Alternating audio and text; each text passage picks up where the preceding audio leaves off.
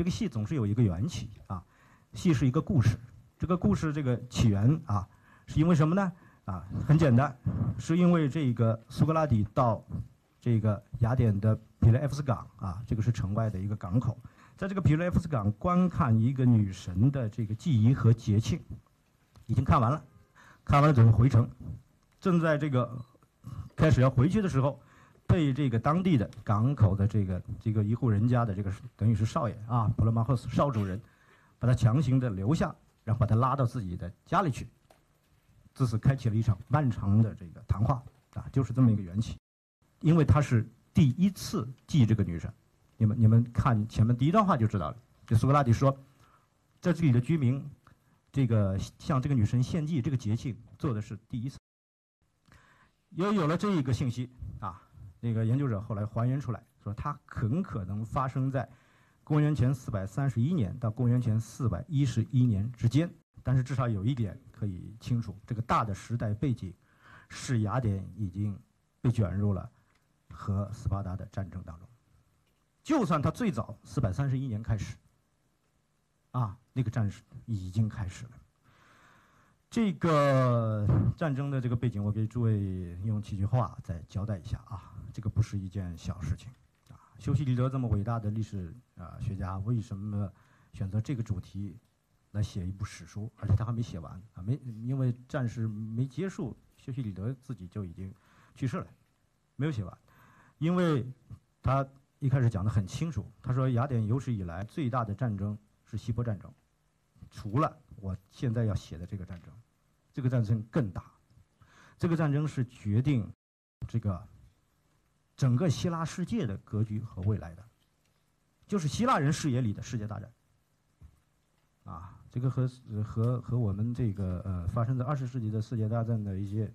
呃，它导致的结果，在有一些方面是非常像的啊。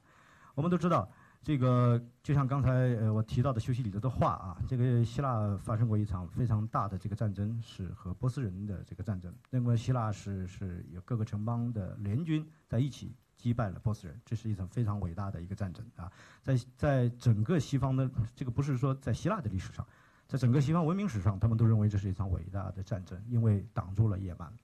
挡住了东方。如果那个时候波斯把希腊征服的话，那我们就没有后来西方文明了。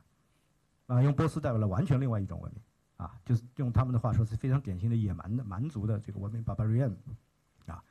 你们知道希腊人说这个 barbarian，今天英语里面这个词就是可以追溯到希腊语啊。希腊人说 barbarian 的时候，就是指你不会说希腊话，只会巴拉巴拉乱说的人。啊，就是指蛮族啊，非非希腊人。这个结束之后啊，那么整个希腊世界就出现了两个霸主，一个是斯巴达，一个是雅典。啊，这个两个国家呢，是都都是属于希腊世界的，但是这个两个国家的这个性格、政体、文化、风俗差别非常大，形成鲜明的对照对照。斯巴达是个大陆型的国家，陆军强悍，啊，公民尚武。尚武啊，斯巴达的这个呃呃呃公民从青少年时期就要开始陷入一种非常严酷的一个一个一个呃锻炼当中啊，非常残酷的一个环境。那么他是鄙视这个商业贸易的啊，你们你们看一些史料啊，就是说呃，特别是这个讲斯巴达立法者的这个传记里面就讲这位立法者啊，叫莱库古啊，非常有名。呃，精心设计了这个斯巴达的这个制度，当中有一点啊，他为了让这个斯巴达人这个厌倦商业贸易，他把这个货币用铁来铸造，不用贵金属，用铁。这个铁呢，就是说属于说一屋子铁只能买一点点东西，就非常的不方便。就是日益这样设计，就是让这个斯巴达人就是说对对商业贸易啊，就是就是。那么这个雅典在各方面跟刚刚我说的这些方面跟斯巴达是正好相反，它是海洋型的国家啊，它是有海港的。它跟斯巴达在争霸的时候啊，争夺操控希腊世界的霸权的时候，雅典当中呃有一种主张是说我们也要发展陆军，以陆军对陆军；还有一种主张是说不行，斯巴达陆军太强了，我们这个避实击虚，扬长避短，我们发展海军。后来后面这一种主张占了上风，啊，所以这个雅典是这个海军强，然后贸易发达，文艺繁荣，啊，这个特别喜欢呃清谈。这是一个一个非常强的这个竞争，那么在这个呃这个希波战争之后的这个慢慢形成的希腊世界的格局当中，这个围绕着这两个霸权，他们都有这个追随的其他的这个国家。不好听的话叫仆从国、卫星国啊，再难听的话叫小弟是吧？跟着跟着他们啊。这个斯巴达的呃在波罗奔尼撒半岛上，他的这个同盟就叫波罗奔尼撒同盟。所以波罗奔尼撒战争史是指雅典人和波罗奔尼撒同盟之间的战争。雅典是不是波罗奔尼撒这个地？方不是不属于波罗奔尼撒这个地方？不属于这个同盟的。雅典组织起来的这个同盟叫提洛啊，提洛是一个呃城一个一个地方订约的地方，叫提洛海军同盟。整个的这个大的这个这个这个理想国的背景就是这么一个时刻，就是说斯巴达和雅典的。这个这个竞争已经进入了呃，已经不是冷战了，应该进入热战的这个态势。所以你们从这个背景上看啊，就不管从它的政治时间还是自然时间说，就是这个这个时刻是很让人压抑的。就是如果是自然时间，它是一个夏天非常闷热，啊，这个政治时间就是说好像也要出事儿了，快出事儿了。就整个这个背景就是这样一个，就就是就是波谲云诡啊，这个风云变幻，马上要出大事的这么一个时刻，因为。波罗奔尼撒战争，我刚刚说是雅典历史上最大的战争，它最后实际上是把雅典的国运毁掉了啊！雅典的这个呃，马上就看看起来要存俨然是个世界帝国的气象，但是后来一下子这个马上就走下坡路，一下子堕到底啊，堕到底。这个苏格拉底是目睹目睹他由盛而衰的，而柏拉图一出世的时候，雅典已经在走下坡路了。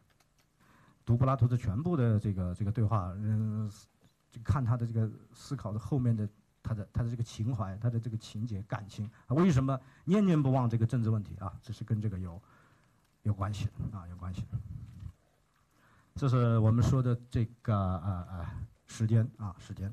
我们总结一下啊，就是说它大约发生在公元前四百三十一到公元前四百一十一年之间，但是我。我偏向于是发生在这个就是前面的十，因为这个跨度是二十年，我偏偏倾向于它发生在前面的这个十年，也就是波罗奔尼撒战争第一阶段的时候，也也有可能是发生在第一阶段到第二阶段之间，这个相对正好一个短暂的和平间歇的时候啊，然后是发生在这个呃我们的立法的六月份啊，那么这个有确切的说就是发生在这个第一次彭蒂斯女神的这个献祭的时间。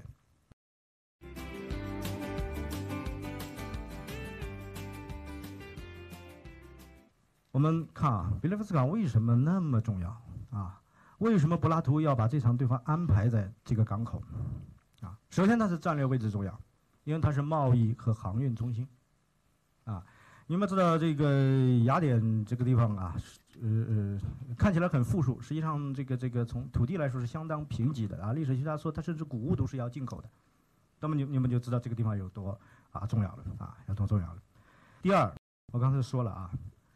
这个雅典呃是发展海军的，所以这个地方也是它的海军基地、水师基地啊。雅典要发展海军和陆军，这当然是一个军事问题，但不仅仅是一个军事问题，它也是政治问题。希腊世界传统的这个战术怎么打仗？是用让重装步兵组成方阵，这个两个方阵有节奏的面对面的前行，正面这个冲突。谁先乱谁输了，这是一个重装步兵应该有的装备。你看，有长矛、盾牌、铠甲啊、头盔，至少有这些东西。雅典是一个全民皆兵的城市，就是说公民有服役的义务。公民要做重装步兵的话，所有这些装备都必须他自己带来。也就是换句话说，如果你穷到凑不齐这套装备的话，你就没有办法为国效忠、为国尽力。也就是这个时候，你的地位就会下降。这意味着什么呢？这意味着太穷的人，他是没有办法进入军队的。穷到凑不起这一套装备的人，啊，一无所有的人，他是，但他还是自由人啊，有公民权，但他没有办法这个为国效力。这在这个全不仅是雅典，全希腊的文化中，他是他这个地位是会非常低的啊。那么你们现在看，因为雅典贫富分化非常厉害。还有很多自由人、公民非常穷，穷到付不起这个装备。但是做水手就不要讲，水手可以什么都不带上船，再差你可以在底舱摇橹吧。所以你们就知道，皮雷夫斯港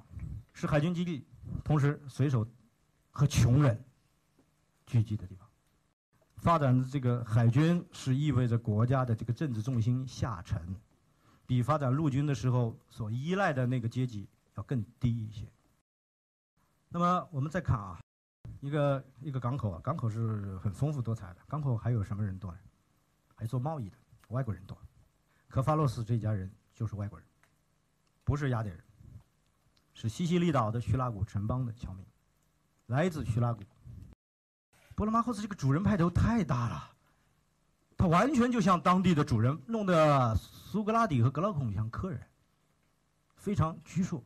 他强行的把这留在到我家去，来这个地方我就好比说我是这地头蛇，他要求他的权利是跟本土跟那个更富的人一样平起平坐，他要平等，也就是说他在政治倾向上是倾向于民主的，他是民主派的大本营。皮雷夫斯港是全雅典最民主的地方，在这个地方啊，在这个时候啊，你们知道当时的抵抗运动啊，民就是民主派向呃呃寡头派这个斗争，这个抵抗运动的领导人是谁呢？主导人就是科法洛斯这家人，特别是他的一个儿子，我们在呃进宅子以后就发现叫 Lysias。柏拉图在介绍理想国这个谈话在场的人的时候，谁先谁后是非常有讲究的。主人里面第一个他提的名字就是 Lysias，这 Lysias 可是个大人物啊，一个是大演说家，第二是大政治家，他是政治，他是这个这个这个民主党的领袖。波罗马霍斯就是这个这个并贤主人派头强行留住苏格拉底的这位啊这个少主人啊，是在这个三世建筑统治时期被处决的。在三世建筑统治时期，统治皮莱夫斯港的这个地方，它叫十人委员会，就十个人，是建是寡头派。在那里杀人如麻，因为他要镇压这个这个反革命嘛，就那个时候反革命是是是指民主派吧，他要镇压十个人啊，记住，这就是为什么这个呃呃，柏拉图写这个在皮莱夫斯港和苏格拉底谈话的时候是十个人，不多不少，凑齐十个人啊。如果一个一个当代啊跟跟跟呃苏格拉底同时代的看《理想国》，他读第一页就马上就觉得就是这个。这些人、人数、地方、事情、神，极其敏感，一股血腥气扑面而来。这里面，这里面后面这些这个地方就是杀人的地方，这些这些很多当时这么活跃的人都死了。柏拉图让苏格拉底谈最好政治制度的这场谈话，是在一个民主派的大本营里，而且非常的别扭，是在是在雅典的一个侨民家里，就相当于是说是离雅典的这个城最远的一个地方。不可能再远了，就是雅典隔在这个住宅的墙外面。啊，我是在雅典这个城邦的统治这个这个辖区，但是呢，我是我是一一定要把自己这个场合变得非常的陌生，来谈论一个我不是在谈论现实的雅典，我是谈论一个理论上最好的城邦。我们可以想象啊，这个港口如果没有那个残酷的政治斗争的话，呃，我估计你们会更喜欢这个港口，不会喜欢雅典城。因为港口是一个多国籍的人混居的地方，是一个就今天我们在很多大都市已经发生的，就是多元文化的地方。啊，也是这个港口是最容易产生这个新的文化和多元文化，因为各这个世界各地的人都来嘛，就通过贸易都来，来嘛就把他自己的文化就就就就带来。在在如果是政治斗争不是很剧烈的时候，这些多元文化是可以并存的，而且像这样会跟它相比，这个雅典的中心程序会显得比较单调乏味。也就是说，皮莱夫斯港在这个政治上，它的诉求是平等；在文化上的表现出的特点是自由、多元、开放。整个《理想国》的第一句，就像上次我给诸位已经提到的，就一个词，呃，I went down to，啊，就是昨天我下到皮莱夫斯港，啊，那么为什么用这个词啊？首先我们要知道，柏拉图用词是。绝对不是随意的啊！你们读过一些柏拉图其他对话就知道，他的每一篇对话的第一个词和最后一个词，呃，是非常非常讲究的啊。就是说这个整个《理想国》啊，就是都重要啊，都重要。然后如果你要舍舍到最后最重要的干货是什么？是第七卷的那个洞穴比喻。洞穴比喻里面提出了这个耳熟能详，但是苏格拉底在书里实际上是是是极力遮掩的。哲人王的学说，就是 philosopher king，就是他认为最好的城邦啊，最好的政体啊，有一个条件，他的统治者必须是 philosopher，啊 philosopher。但是呢，他说这个 philosopher 这之所以是 philosopher，就是说他天性他不喜欢低的事物，所以他说呃，在他用了这一个设计，就是说洞穴比喻，它是指这个人的整个的政治世界就相当于一个地洞，啊一个地洞。那么一个呃公民是开始做哲学的追求，做哲哲学的探究，然后确实有所收获，就相当于一个一个地洞里的囚徒摸索着出了这个洞穴。那出了这个洞穴以后，你们你们都知道，是没有人会喜欢这个地下室啊，又暗又又湿啊。出来以后，好不容易出来以后，绝对不会再想回去的。但是这个整个理想国的安排是说，要让最优秀的这个有了出动经历，也就是说是 philosopher 的这个这个这个人，重新让他再回到政治世界里去。那个时候他用的这个词就是这个词，就是下去，重新下去。这个下去就是指从哲学下到这个政治世界。啊，那么这个时候苏格拉底说：“昨天我下去，我准备回去的时候，被人拦在了政治世界里。”强行的留在这个地方。我们原来讲理想国的结构是说上下结构，从下处从低处往上往高处走。我们刚才用了这个洞穴比喻，里面讲好像已经这个呃呃，已经给大家揭示出来，说是最低的地方应该是政治世界，政治世界。但实际上这个话呢，在理想国里面，表面上是可以通的。再往下钻，我们可以发现。表面上看起来最低的是大地，比大地更低的是民间，阴曹地府，是阴曹地府啊，也就是说，比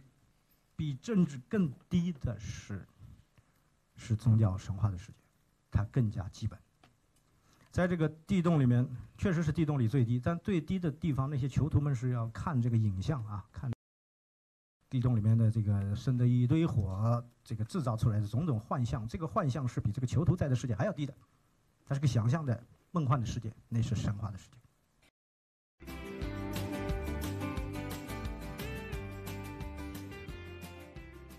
整个理想国发生的这个背景是一个非常强烈的啊，这个政治史上一个非常特殊敏感的这个时刻。但是苏格拉底去，首先他不是去关心政治，他是关心宗教的，他关心的首先不是。政治秩序，而是人心的秩序。如果《理想国》是一部真是一部只是讲政治的书，他直接从科帕洛斯家里开始写就行了，不要写跟这个神有什么关系。但是整个《理想国》实际上是从神话到神话，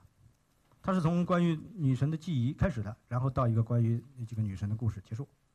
这意味着《李海国》关心的来到皮罗埃夫斯港干嘛呢？参加向女神的献祭。这女神是谁呢？在这个。一开始没提，在第一卷的临经结束的时候出现了。这个女神是这个本迪斯神啊。首先，她不是希腊人的神，她是色雷斯人的神。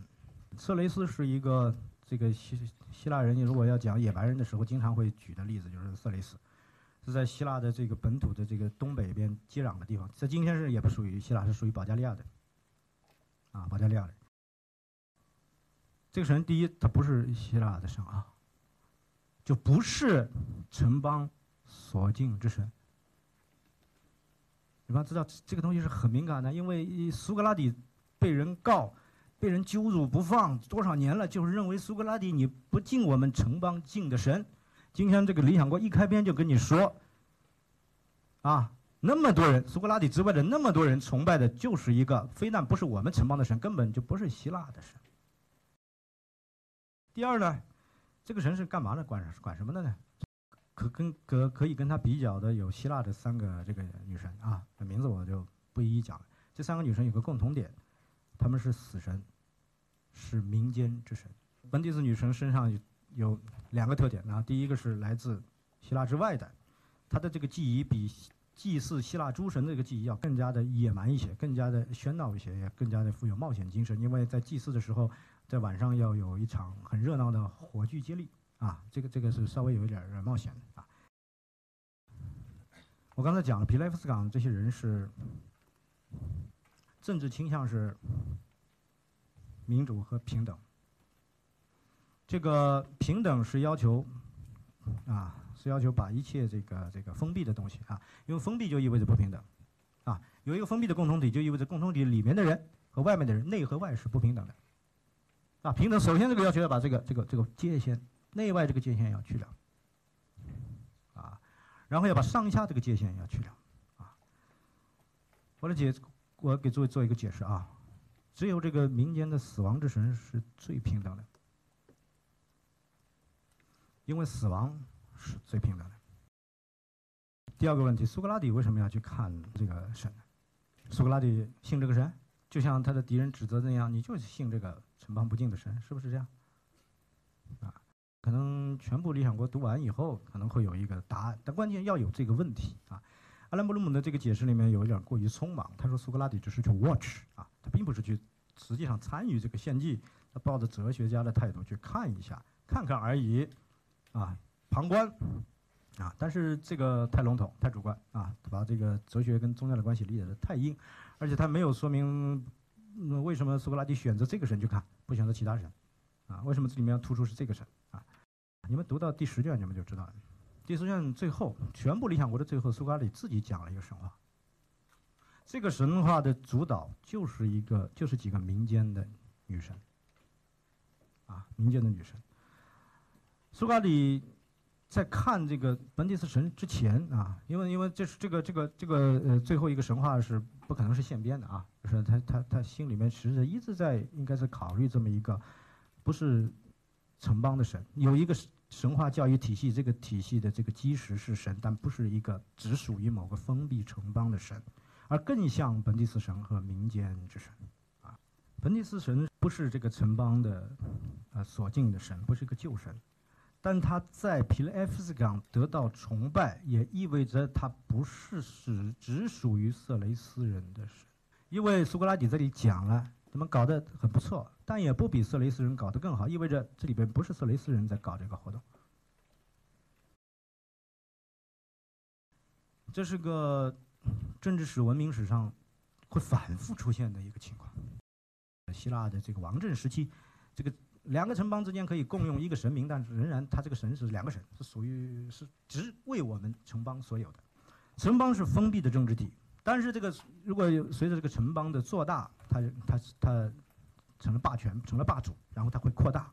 一扩大它会征服很多这个原来不属于这个文文明圈子里面这些地方，这些地方，这个时候，它就成为什么？它成了帝国了，开始成帝国了。这个帝国呢？要有一个情况，他不管他主动的还是被动的，帝国肯定是越来越多元化的，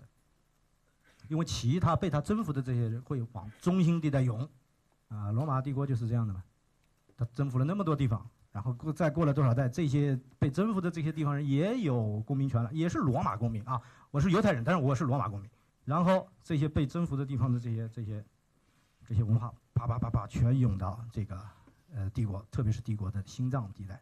啊。这个时候文化多元了，你们看着繁荣，哎，没错，繁荣。但这个时候，在这个多元的里面，会出一个跨任何城邦的、不受任何城邦呃这个或者文明的这个界限限制的这个神，这个神这种神叫普世神，Universal God。这个普世神一出来，真的成熟，原来的多元文化全部消失。这就是罗马经历过的。他罗马征服一个地帝国，征服一个地方，就把这个地方的神像。扛到罗马的这个罗马有个著名的地方叫万神殿，就像陈列馆一样啊。实际上，这个这个所有的宗教的神我都摆在这儿，直到他扛了一个啊，也不是像，但是他把他把犹太人的神弄进来之后，犹太人的神是不可能跟万神并存的，因为他是普世的，他是唯一真神。这是罗马，罗马曾经经历的，就是欧洲现在正在经历的。这个雅典呢，差点经历，他没赶上，因为雅典的只是有帝国气象，没有真正成为一个帝国。昌盛的时间实在太短了，只有八十年。这个本迪斯神是一个超越城邦的神，因为他是各种各样的城来，不管出身什么样的人都来拜的，他是普遍的神，是一种新的类型的神。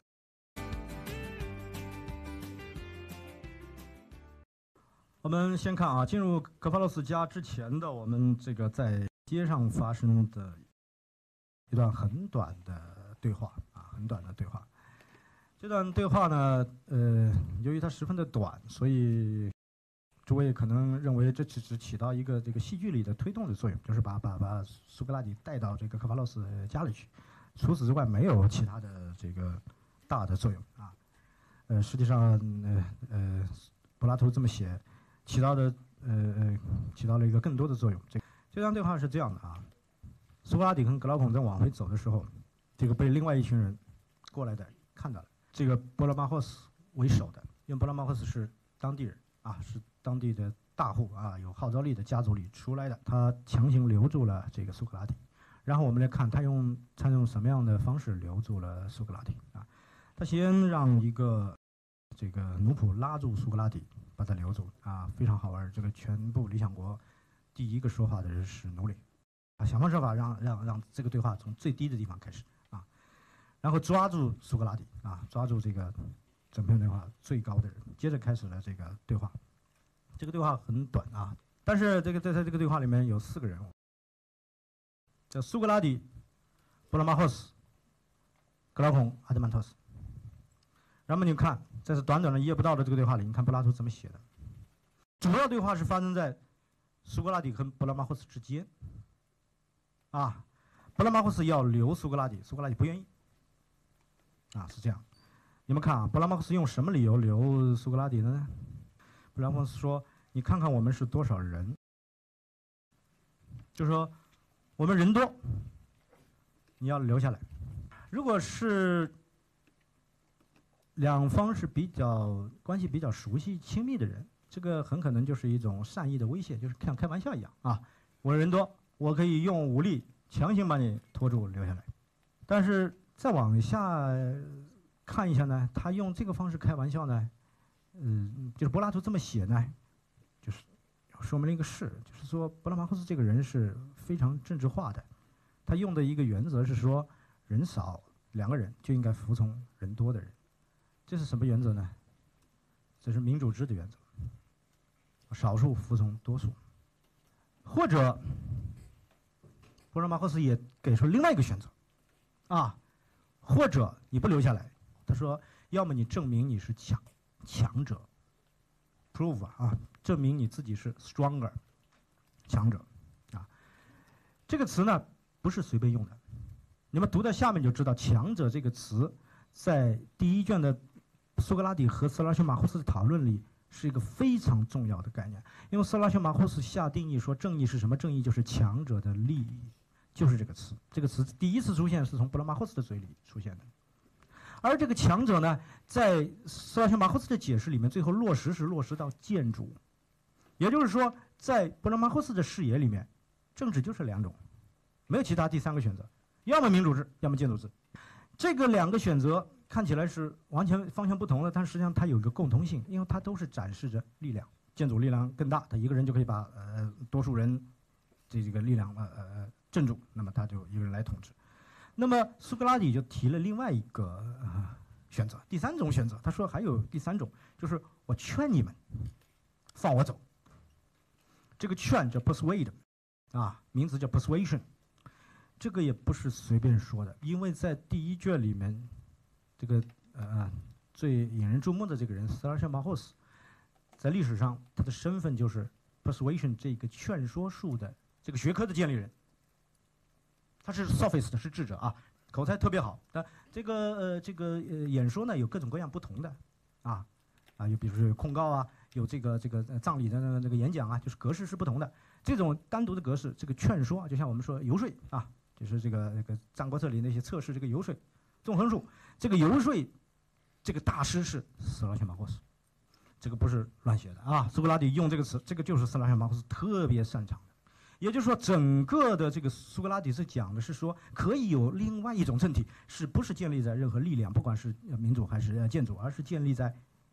劝说，建立在说服，建立在理性说服。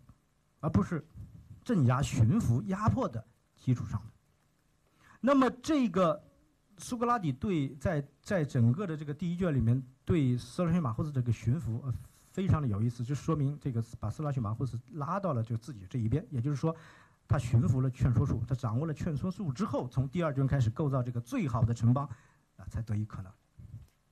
啊，最好的城邦是要建立在这个城邦的建立者。啊，或者主导者是掌握了劝说术的这个前提下的，但是你们发现吗？布拉马库斯跟这个跟这个呃呃苏格拉底的对话实际上是谈僵掉了。苏格拉底根本不愿意留，那布拉莫斯也不放他走，两个人僵在那，怎么会出现一个妥协的局面？是阿德曼托斯一句话：“你们真的不晓得今晚有火炬赛马吗？”马上两边都留下台阶。阿德曼托斯提了这句话，苏格拉底表示了兴趣。布拉马克思正好，哎，我用这个理由，注意，我不是用我人多压住你，而是说，哎，这个理由，这个你可以感兴趣的，给我留下来。苏格拉底对这个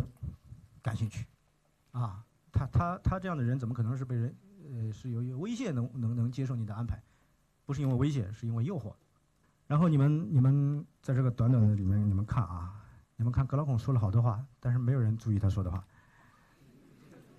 你们格劳孔在在说什么？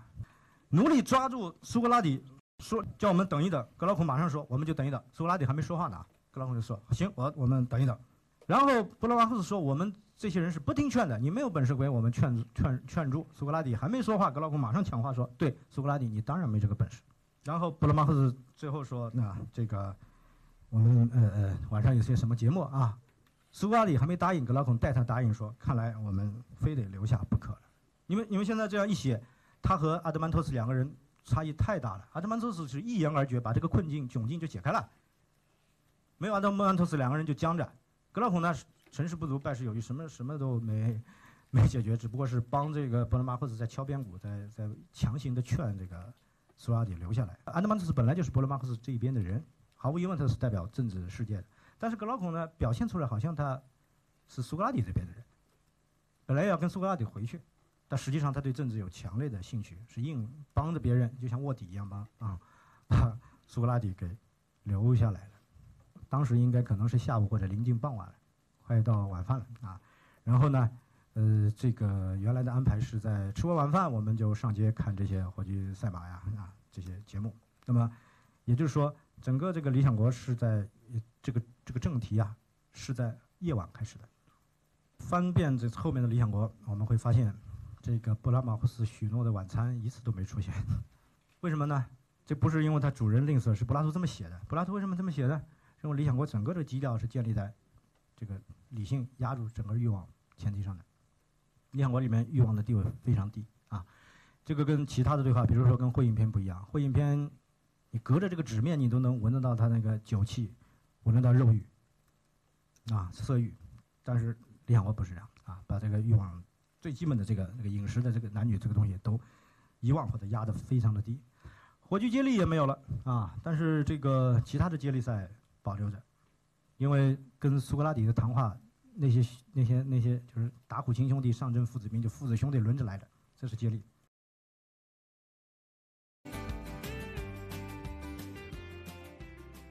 顺着柏拉图的这个描述啊，我们跟着啊布拉马斯到他家里，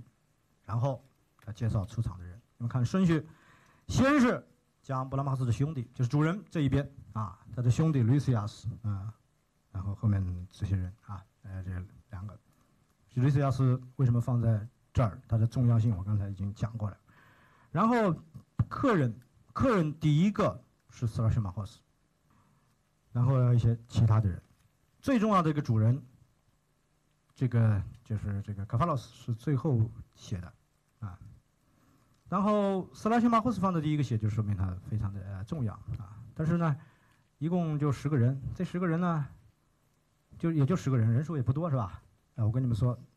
从希腊人视野看，他把全世界都代表了，啊，苏拉马霍斯这个来自喀克东，喀克东是另外一个城邦。是希腊的这个殖民城邦，是在呃呃，就是今天那个土耳其的这个亚洲这一带的，啊，这个隔跟跟这个呃欧洲是隔了海峡的，而这个帕尼亚是雅典的城郊，也就是说，你们看好，这些人里面啊，来自各个不同的背景都代表了，来自雅典中心城区的，啊，这个这不讲了啊，格劳孔兄弟呃苏格拉底，来自城郊的有一个，来自皮雷夫斯港的主人。这个雅典的整个的这个一般的分就是分成这三块，就公民大会里分啊，你是城郊来的，港口来的，雅典城来的，一般说是甚至说这个港口来的和雅典城来的放在一起，这个议席还不如城郊这些多。你们要知道城郊的这个人，我刚才讲的这个港口这些有一些什么特点啊？包括人政治倾向、文化口味，城郊跟他就不一样了。城郊这些人，你们你们看那个苏格拉底那个呃呃跟这个。这个这个这个庄园主的对话，你就知道是是很土气的，很守旧的，很封闭的，跟皮莱夫斯港正好是对比。他保他是代表着我非常保守顽固的这个力量啊。神教这些人非常像英格兰的那些乡绅啊，就是这这样这样的一个呃阶级的这个政治和文化的这个倾向啊倾向。那么这样把把雅典都代表了，然后呢，斯拉修马库斯就把殖民城邦给，就是雅典之外的希腊其他的世界的这个殖民城邦的这个这个给代表了。神这个为什么可以聚在一起？聚在一起是因为那个来自野蛮地方的神，把野蛮人代表了。所以我说，全世界都给他代表。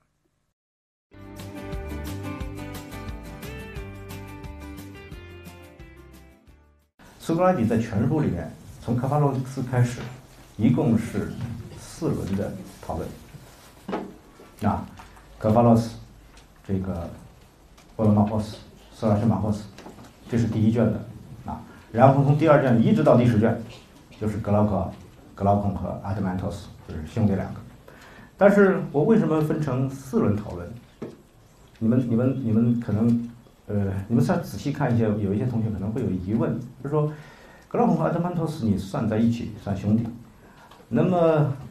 科法洛斯跟波罗马霍斯是父子，你为什么把它分开？啊，这个诸位呢，稍微读一下，啊，第一卷你们可能读了一下，你们可以发现科法洛斯的这个论点和波罗马霍斯的论点虽然有关联，啊，有关联，这个关联，呃，书里面讲得很清楚，是继承人的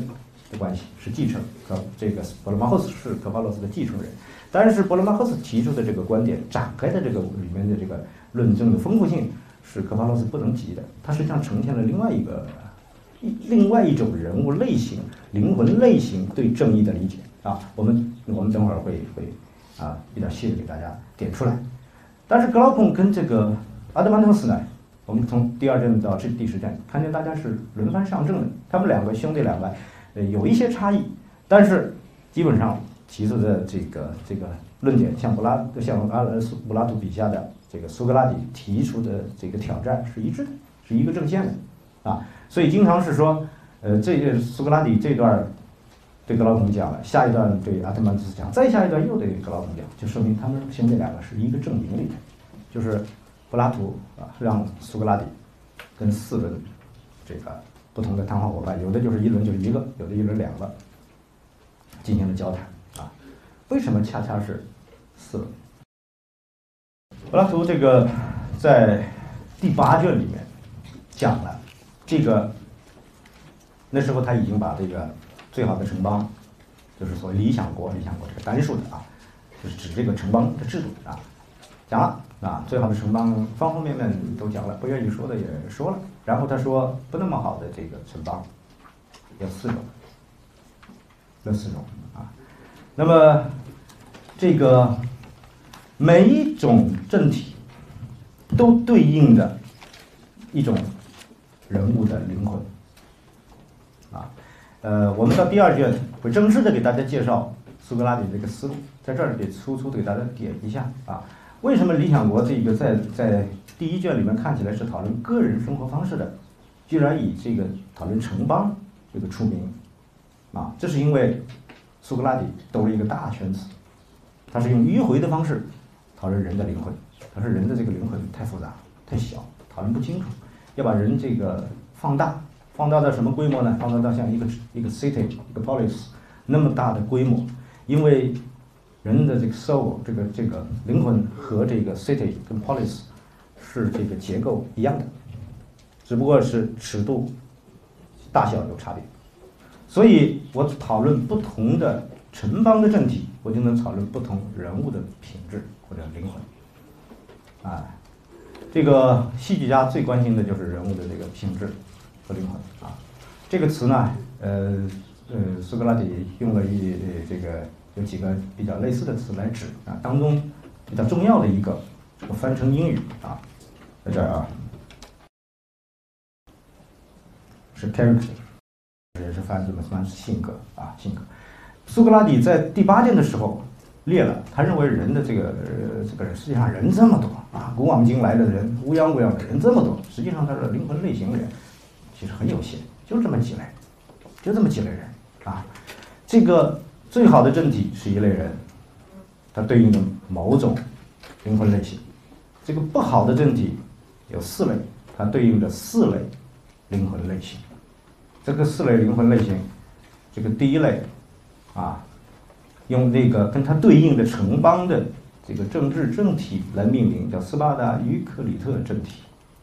它的特点是，就是如果一个人的这个灵魂像斯巴达或者克里特城邦的话，这个人是好勇斗狠的，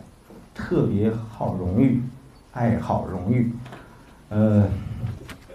用我们老百姓的话说，接点地气啊，荣誉这个老百姓不大说啊，喜欢面子，要面子的人，要面子的人一般有的人会被人嘲笑，你要面子连里子不要了。他要有一类人死要面子，活受罪。什么活受罪是什么呢？他为了这个面子啊。他这个实力就是这个实这个实际上的利益，他会受损害的。要面子的人不会喜欢钱的，因为他为了讲排场，他会把钱都挥光花光。啊，你们你们你们可以观察一下啊，周周围的这个人人人的这这种这个灵魂灵魂类型，这种灵魂类型就是拉底说的爱荣誉的人，他就相当于呃斯巴达的正体的这个类型，比这个稍微低一些啊。呃，在第八卷里。呃，苏格拉底给出了一个非常迷人的，就是说整体的一个沦落学说，一就是就我们说一窝不如一窝啊，一代不如一代的这个学说啊。就是如果是说这个老子是这个呃呃斯巴达克里特是灵魂的话，就是爱荣誉的话，他儿子可能就是爱钱，就是爱钱啊。这个叫寡头制和寡头制城邦对应的这个人，寡头式的人物啊，因为呃寡头。制的这个特点啊，今天呃呃字面上看起来，寡头叫少数人统治啊，这个这个中文那个译译出来的啊，寡就是少少数人统治，不像民主制是全体人统治啊啊，寡头是这个统治者是富人，也就是说啊，所以柏拉图在这里讲，跟寡头制城邦对应的人是喜欢钱的，然后寡头制的这个这个人物呢，他会再会生下面一代儿子，这个儿子是民主制的人物，就觉得。呃，荣誉也挺好，钱也挺好，爱智慧也挺好啊，都大家都平等，你喜欢什么你就喜欢，就去追求什么好了。我尊重你的个性自由，每种个性都是平等的，这就是民主制，这是民主制啊。民主制再下一代就是这个最坏的建筑制啊。这个这个词在这个比较旧的一些中国文献的翻译里，经常翻成暴君制，tyrant。建筑制的灵魂啊，呃，苏格拉底在第九卷特别描述了这个建筑式的灵魂是什么啊？这个，以这是给大家先点出来啊。建筑师的灵魂，他也不是特别喜欢钱，他也他不喜特别喜欢荣誉，他就好色，他就欲望强，色欲强。好，这是一个面上的。一个一个介绍啊，我们到第八、第九卷会讲的比较详细一点。我在这为什么讲呢？大家数一下，苏格拉底之外的人，讨论伙伴正好是四轮。这个不好的政体和和那个这个最好政体之外的最好的灵魂类型之外的灵魂类型也正好是四轮。我们看了这个，我们就明白他第一卷干什么要这样写啊？干什么要这样写？当然，我要呃跟诸位指出的是，第一卷比这这是一个第读第一卷的线索，读第一卷的线索。但是呢，这个实际上的情况呢，比这个线索还要复杂一些。就是第一件事，比如说这科法洛斯是代表爱财富的，但是呢，它里面最大的这个特点还不仅仅是爱财富，而是什么？是敬神，是前进，它代表了前进。这个斯拉西马库斯固然是倡导建筑式的这个生活方式。但是，啊，他的理智是非常强的，它代表了质数或者某种哲学，某种哲学啊。斯拉西马库斯这个人的理性非常强，他是苏格拉底这个整个全部理想国里遇到的最强悍的对手。一开始甚至是苏格拉底是落下风的，那他是为建筑师辩护，但是这为建筑师辩护不等于是建筑师，因为建筑师的人物是说欲望特别强，没有说他理性。那么强啊，这个是一个复杂的，稍微复杂一些啊，但是主要的线索是这样。我跟诸位说这个干什么？这是我刚才一开头跟你跟大家说的啊，就是柏拉图面临一个处境非常困难，他既要论证又要叙述。也就是说，他既要论证正义，就是这个是通过苏格拉底嘴巴里面，苏格拉底带领其他人一起讨论正义是什么，他还有另外一个方式去呈现正义。这是叙述，这是描述的方式，这是诗人的方式。啊，叙述的这个正义是怎么落实的呢？怎么呈现出来的？我们换一个眼光看，就是我刚才所讲，读阿里斯托芬的戏的方式来读这个《理想国》，特别是读第一卷，就是不仅仅看苏格拉底台词的内容是什么，看它的效果是什么。他把这几个灵魂类型，特别是斯拉西马霍斯驯服了。说服了，压住了，主导权捏在自己手里了，啊，这个色拉修马霍斯一出场，是怒气冲冲的。这个第一卷里其他人大家都都很好啊，那个波罗马霍斯呢看起来这个这个霸气十足啊，但是实际上是是是是其实很天真的一个人，你们一看他说话就知道啊，呃他他他他是那种装出来的霸气，是是是是为了呃表现呃表现为霸气的热情啊。呃，但是这个呃，斯拉夫马克斯就不是，他是真的发怒了，发脾气，啊，到了这个最后第一卷最后，呃，苏格拉底说：“我很高兴你现在很温和，不发脾气了，就是就是我们话说被收拾的没脾气了，啊，这个苏格拉底是代表理性，斯拉辛马克斯是代表的欲望，因为他公然倡导这个这个人的生活就是要听从自己的欲望，代表的欲望的原则又代表了怒气的话。”那么这个第一整个第一卷在情节上的安排就是理性驯服了怒气和欲望，这个我们读到下面我们就知道啊，这个呃苏格拉底对一个正义的灵魂的一个一个描述，最简单的概括就是说他灵我灵魂里面的有有有理性，有这个发怒的部分，有这个欲望机能，就是理性管住这个发怒的部分，管住欲望。就是这个灵魂的正义状态，所以到第一卷结束，整个这个这个十一个人构成的这个小共同体达到了他他的正义状态。